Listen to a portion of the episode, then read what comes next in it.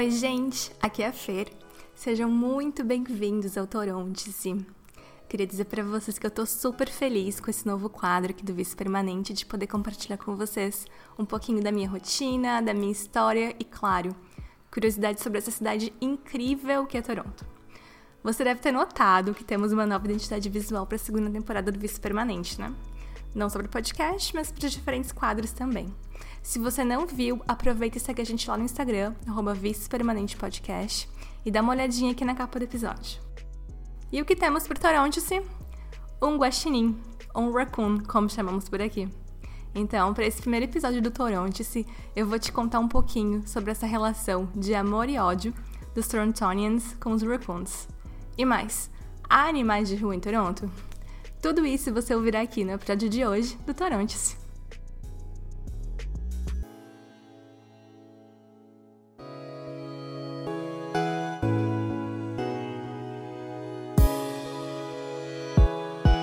TC. Bom, gente, para começar, eu quero dizer para vocês que a capital mundial dos guaxinins existe e é aqui em Toronto. A ProPest, que é uma detetizadora, uma empresa de remoção de pestes e pragas, deu a Toronto o nobre título de capital mundial dos raccoons. A empresa diz que os raccoons são pequenos, inteligentes animais que normalmente vivem na natureza, como as exuberantes áreas arborizadas da cidade de Toronto, e nos últimos anos, esses animais aparentemente inofensivos começaram a se povoar rapidamente e se infiltraram na vida urbana de Toronto. Bom, de acordo com as estatísticas que essa empresa apresentou, a cidade de Toronto acomoda mais de 100 mil guaxinins que começaram a sua invasão em 2002, quando a cidade lançou seu programa de lixo orgânico. E aí, para situar vocês, aqui a gente separa o lixo em pelo menos três diferentes tipos, que é o lixo normal, as embalagens sujas, lixo de banheiro, de cozinha, essas coisas. O lixo reciclável, né, caixas de papelão, embalagens recicláveis, e o lixo orgânico, restos de comida, casca de fruta. Mas eu não quero entrar em pormenores com vocês, porque mais pra frente a gente vai ter um episódio só sobre isso, tá? Só para falar para vocês aqui a gente tem lata de lixo orgânico, que elas ficam na rua, onde a gente coloca o saco de lixo, né, para a prefeitura fazer a coleta. Então, o que acontece? Como a empresa pontuou, Toronto é cheia de parques ou de espaços verdes, green spaces, como está se condicionando a chamar os parques agora. E isso por si só já cria um ambiente muito mais propício para o aparecimento de animais silvestres. E os raccoons têm essa característica de gostar do lixo, eles também são chamados de trash pandas, pandas do lixo. Quem lembra do mico de Pocahontas, hein? E por isso os raccoons dominaram a cidade. Eu preciso falar para vocês que eu acho eles muito, muito, muito fofinhos. E acho que é uma grande honra receber esse título da cidade dos guaxinins. Mas a verdade é que os torontonianos vivem uma relação de amor e ódio com os guaxinins. Quer ver? Eu vou ler para vocês um trechinho de uma matéria de um jornal local. Um animal que os torontonianos veem e lidam constantemente são os guaxinins. Esses pequenos bandidos podem ser fofos, mas a maioria dos moradores da cidade sabe que, embora os guaxinins não vão necessariamente machucar você, eles gostam de catar o seu lixo e bagunçar a sua propriedade. Bom, como acontece em muitos lugares do mundo, o crescimento populacional de animais nas ruas, além de ser uma coisa muito triste, né? A falta de cuidado, de abrigo quando são animais domesticados, e a própria ação humana, o perigo do trânsito no caso dos animais silvestres. Além disso, isso também acaba virando um problema de saúde pública, porque os guaxinins aqui em Toronto são grandes vetores de transmissão da raiva. Em 2014, as autoridades de Toronto consideraram a eutanásia de guaxinins como uma forma de controle populacional. Porém, mais da metade dos residentes aqui de Toronto votaram contra essa medida.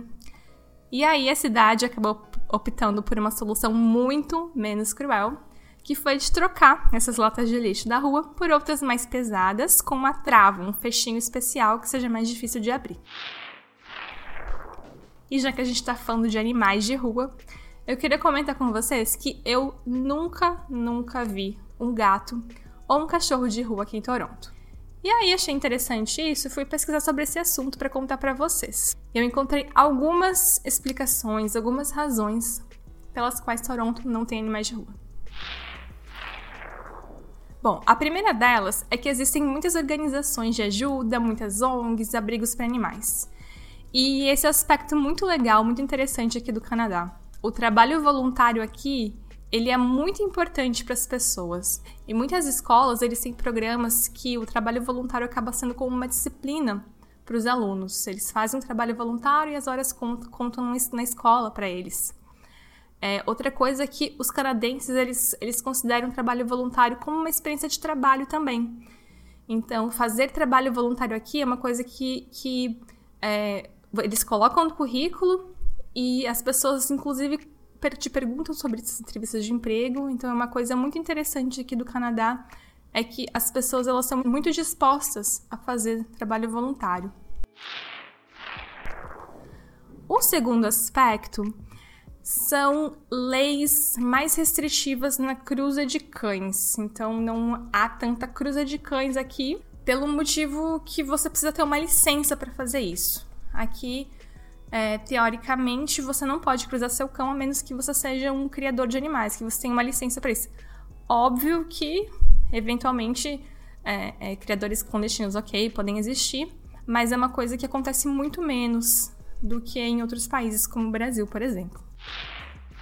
Outra coisa é que a gente tem um registro aqui na, na cidade, um registro municipal, que você faz do seu cão, do seu gato, é, talvez você possa fazer de outros animais também, acho que pássaros.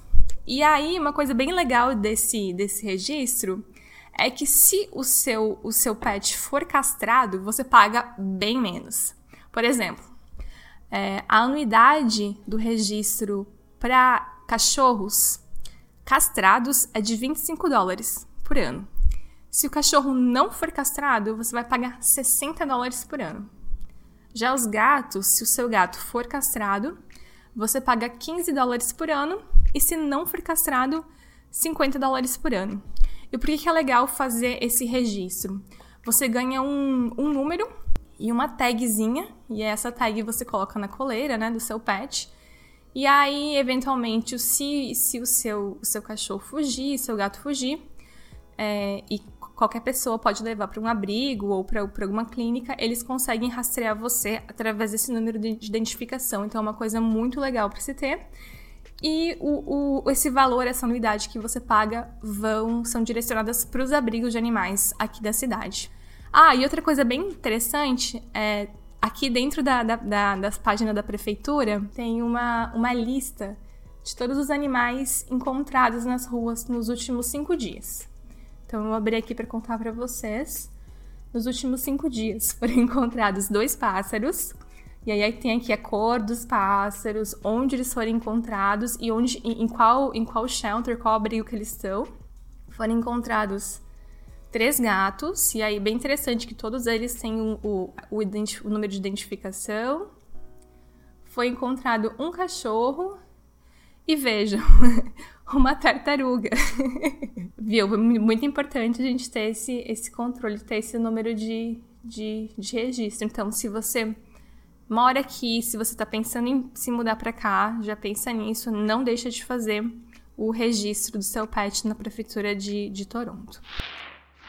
Bom, o, o, terceiro aspecto pelos quais a gente não vê tantos, não vê animais de rua, né, animais domesticados de rua aqui em Toronto, é o clima. Como todo mundo sabe, a gente tem um inverno bastante rigoroso e, infelizmente, é, animais domesticados eles não estão preparados para ficar fora de casa no inverno, principalmente sem abrigo. Então, esse também é um dos motivos pelos quais a gente não encontra animais, animais domesticados de rua aqui. O quarto aspecto, ele é um aspecto bastante controverso.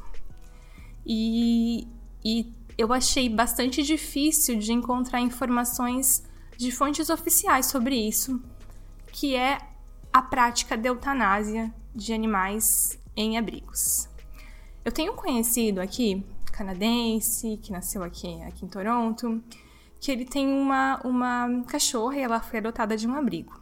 E ele me contou que quando ele adotou ela, ela estava na lista dos animais que seriam sacrificados nesse, no abrigo que ele, que ele pegou, porque ela estava há muito tempo nesse abrigo, então as chances dela ser adotada seriam muito baixas e aí ela seria eutanasiada.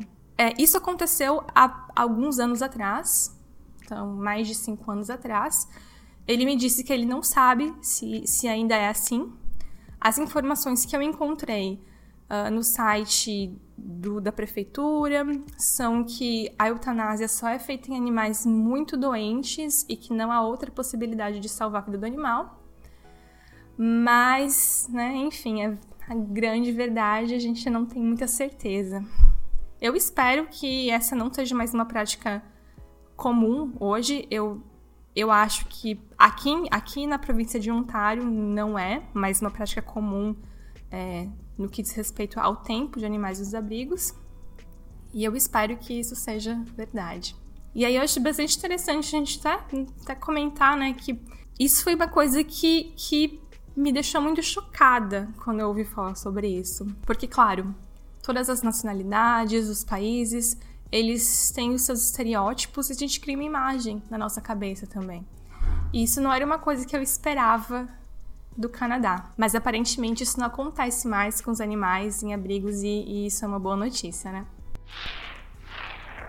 Bom, mais um aspecto que eu já nem me lembro o número porque eu já perdi a conta são os animais silvestres. Bom, apesar de eu nunca ter visto um cachorro ou um gato de rua aqui, assim como os guaxinins, há diversos outros animais silvestres aqui na cidade além dos milhões de esquilos. Ai, que lindos, todos os dias, em todos os lugares. Eu já vi raposa, eu já vi coelho. Bom, agora não sei se foi um coelho ou se foi uma lebre, porque eu realmente não sei a diferença. Nossa, ganso! Gente, eles passam voando, gritando, enfim, gansos são agentes do caos. E uma coisa que eu nunca vi, mas eu tenho muito medo de encontrar, são coiotes. Bom, os coiotes são bem parecidos com lobos, um pouquinho menores, mas bastante ferozes e agressivos. E eles acabam se tornando predadores para animais menores nas ruas, incluindo eventuais cães e gatos. Inclusive, gente, isso é perigoso até se você está passando com o seu cão, uma coisa que tem que tomar muito cuidado mesmo. Eu moro numa área bastante urbana mesmo, de grande densidade populacional, muitos prédios. E mesmo assim, coiotes já foram vistos em parques aqui da região e já tiveram incidentes com coiotes aqui. Então é bom ficar de olho nisso, tomar bastante cuidado com isso, porque os parques aqui, diferentemente do Brasil, eles são muito mais densos, eles são muito mais fechados. Então, quando você acaba entrando no parque, você está dentro de uma mini floresta. Então é uma coisa que a gente tem que tomar bastante cuidado mesmo. Se você tá com tá com seu com seu cachorro, de repente é eu mesma, eu prefiro ficar muito mais nas bordas dos parques e passear mais assim do que ir mais pro meio. OK. Mas e os guaxinins? Bom, os guaxinins são animais de hábitos noturnos. Então, passeando à noite ou de manhã bem cedinho pelas ruas de Toronto, é só prestar atenção nas latas de lixo que com certeza você vai encontrar algum. Eles não são animais grandes, é, eles pesam em média assim uns 7 quilos, mas dependendo dos hábitos alimentares de cada um, eles podem chegar a 15 quilos, que é o caso do ilustre morador do cercadinho do lixo aqui do meu prédio. E aí, gente, tem, eu tenho um caos para contar para vocês. Tava em casa aqui esses dias atrás, era de manhã bem cedo, e meu marido, Lui, que vocês já conhecem da primeira temporada, tinha ido passear com a Kali, que também já esteve presente nos nossos episódios, né? Nossa cachorra. E aí eles voltaram assim, bem rápido, não demoraram muito para voltar. Eles voltaram um pouco pálidos, meio ofegantes, com o olho um pouco regalado. E aí eu fiquei preocupada, gente, o que aconteceu com vocês? E aí eles me contaram, eles, o Lui me contou, que foram perseguidos por um guaxinim. e aí, durante essa pandemia, o Departamento de Saúde Pública aqui de Toronto, ele notou um aumento de 62% em notificações de mordidas e arranhões causados por guaxinins. E aí eles comentaram que isso pode estar acontecendo porque os moradores estão passando mais tempo em casa e se exercitando mais na rua, e por isso estão se encontrando mais com os ilustres moradores da cidade, os raccoons. A doutora Suzanne MacDonald, que é uma professora do curso de psicologia aqui da, da York University, e ela é especializada em comportamento animal, ela disse que os guaxinins são animais muito gentis e que eles não atacam se eles não se sentirem ameaçados. Então ela fala que se você chegar muito perto dos guaxinins, eles pensam que você vai machucá-los e aí virão até você porque eles não estão se defendendo. E eles certamente têm bons dentes e boas garras e podem lhe dar uma mordida muito forte. Então é bom você ter certeza de não, não, não dar essa oportunidade para eles. E aí ela, ela finaliza aqui novamente. Se você estiver no caminho deles, se estiver bloqueando a saída deles, eles atacarão. Então, gente, para finalizar nosso episódio de hoje, queria comentar com vocês que raccoons são os maiores seguidores da filosofia de vida de Inês Brasil. Se me atacar, eu vou atacar. Gente, por hoje é só. Eu espero que vocês tenham gostado de saber o que vocês podem encontrar aqui pelas ruas de Toronto. E aí, se você tiver alguma coisa específica que você queira saber, alguma coisa que você tem curiosidade, manda uma mensagem aqui pra gente com a sua dúvida, com a sua pergunta, com a sua sugestão, que a gente vai adorar conversar sobre isso. Ah, e segue a gente no Instagram. Aproveita e corre lá no arroba Permanente Podcast, que tem um post especialíssimo do episódio de hoje, com os momentos mais inusitados dos guaxinins aqui em Toronto te esperando. É isso, pessoal. Até a próxima!